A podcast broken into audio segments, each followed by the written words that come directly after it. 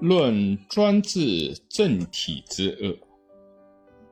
人类社会是复杂的，因为利益的不同，一个国家不仅会发生官民矛盾，还会发生官官矛盾和民民矛盾。这些矛盾解决得好，国家就可以得享太平；解决不好，就会永无宁日。今天的缅甸就是一个非常好的反面例子。为了解决这些矛盾，人类就想到了建立政府。要想让政府有解决矛盾的能力，就必须给予他授权。授权有两种方式，一种叫做协议授权，也就是各国内各政治主体基于平等的地位。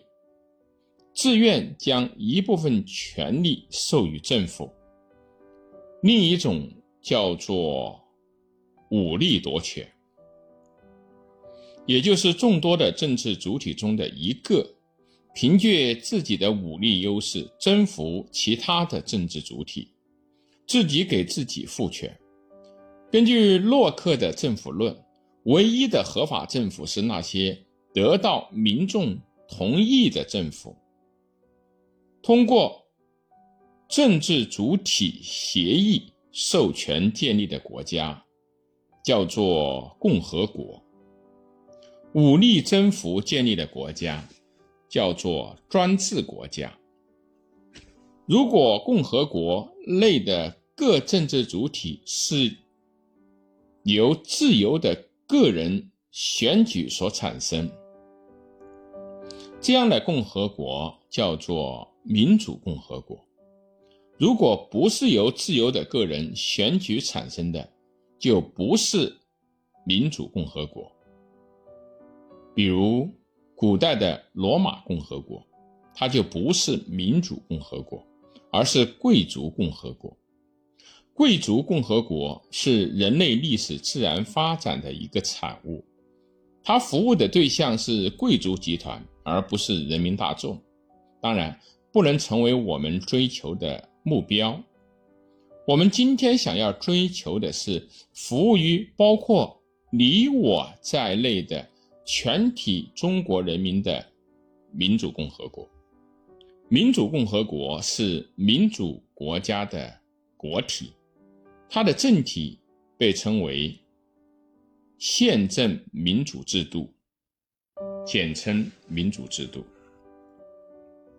虽然中国历史上也曾经出现过许多反对压迫、追求公平的勇士，比如陈胜、吴广、梁山好汉、李自成、洪秀全等等，可惜他们的方法不对，他们总是走不出好人统治的窠臼，把社会不公的原因归咎于坏人的统治。以为只要推翻坏人的统治，换上好人的统治，就可以天下太平，结果却是使国家陷入到改朝换代的恶性循环。因为曾经的屠龙少年在尝到了权力的滋味以后，自己又变成了恶龙。中国社会虽然为此付出了一次又一次的。惨痛代价，却总是不能取得一丝一毫的进步，以至于德国哲学家黑格尔嘲笑我们中国根本就没有历史。政治制度从专制向民主的转变，用清末重臣李鸿章的话来说，就是三千年未有之大变局。宪政民主制度是协议建国的产物，美国宪法以及一九四六年民国宪法的产生都是经典案例。人民选出自己的代表，组成制宪会议，制定宪法草案，然后再将宪法草案提交给全国人民来表决通过，成为生效的宪法。有了宪法以后，再根据宪法。来组织国家的各级权力机关。协议建国的特点是先制定宪法，只有宪法得到了政府的遵守，人民的生命、自由和财产才可以得到切实的保护。相反，专制制度是武力建国的产物，是专制统治者通过暴力征服其他的国民而建立的。就像历史上的专制王朝那样，依靠武力建立的国家根本就不需要宪法，即使制定了宪法，政府也可能不遵守。武力建国的特点是先成立政府。后制定宪法，例如毛泽东在一九四九年十月一号的天安门城楼上的宣布：“中华人民共和国中央人民政府成立了。”但是到了一九五四年，才组织人员制定宪法。这样制定的宪法只能是钦定宪法。它不过是征服者统治意志的宣示，它对保护人民的自由、生命和财产没有一点儿用处。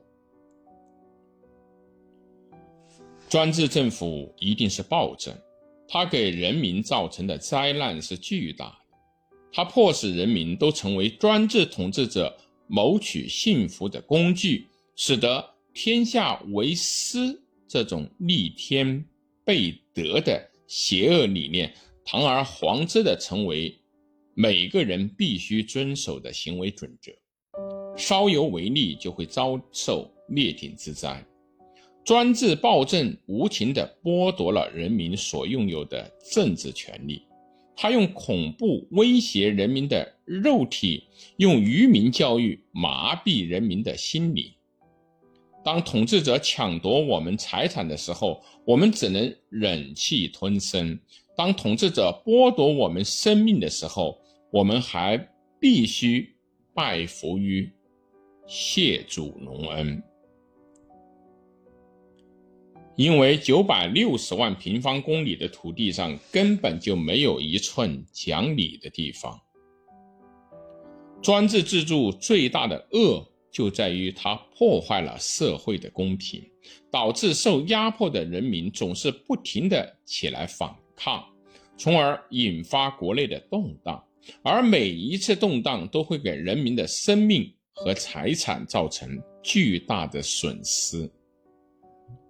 清华大学的秦晖教授在《早走出地质》一书中介绍，中国西汉末年人口将近六千万。王莽时代发生大乱，几十年间就使中国的人口损耗了三分之二。东汉光武帝恢复天下太平时，人口只剩下了两千一百万。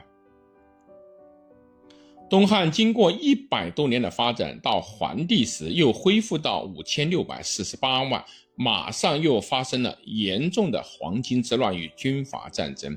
就像曹操诗中所讲到的：“白骨露于野，千里无鸡鸣。”很多地方变成了无人区。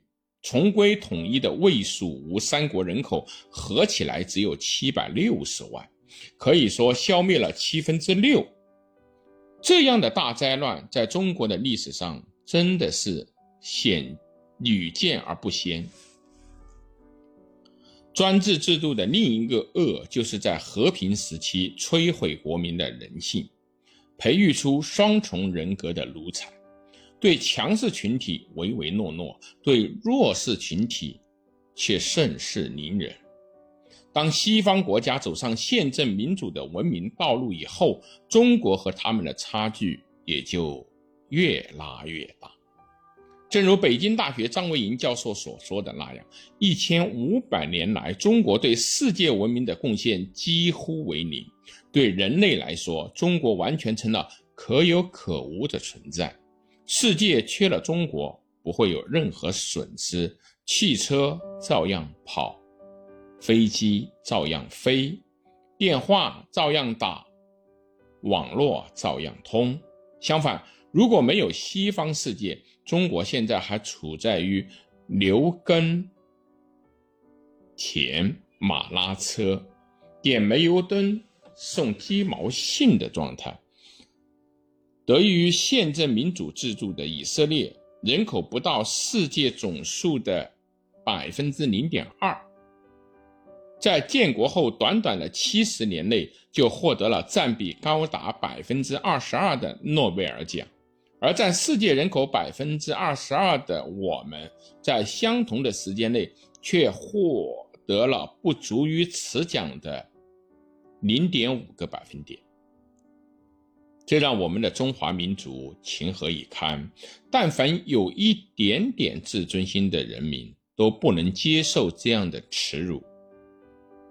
中国之所以如此不堪，就是因为共产党不愿意跟随历史发展的脚步，抱残而守缺，拒绝了宪政民主所致。